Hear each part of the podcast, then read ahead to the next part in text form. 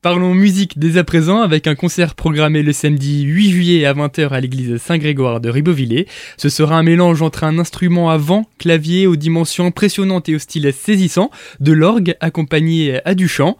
Et pour en parler, je suis avec Emmanuel Weibel, président de l'association des orgues de Ribeauvillé. Bonjour. Bonjour.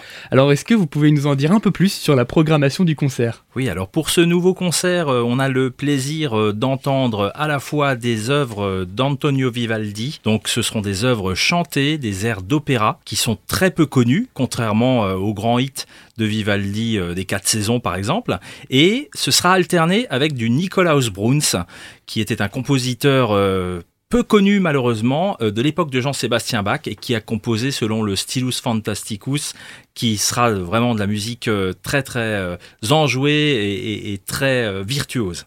Et donc il sera accompagné par une soprano, c'est ça? Exactement, puisque nous avons le plaisir d'accueillir donc euh, une soprano qui est Francesca Sorteni, euh, qui euh, a notamment chanté à la Fenice à, Venise.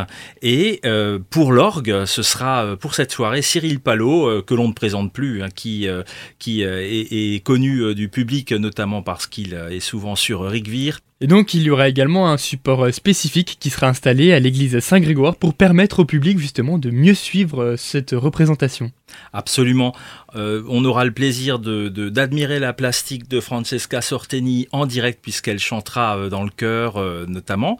Mais on pourra également voir Cyril Palot jouer l'orgue directement puisqu'on transmettra son jeu sur un grand écran dans le chœur. Super, merci beaucoup Monsieur Weibel. Merci à vous. Ben, au plaisir de vous voir très nombreux pour le concert de samedi soir. L'entrée de ce concert est au prix de 15 euros. Elle est de 10 euros pour les étudiants et c'est gratuit pour les moins de 18 ans.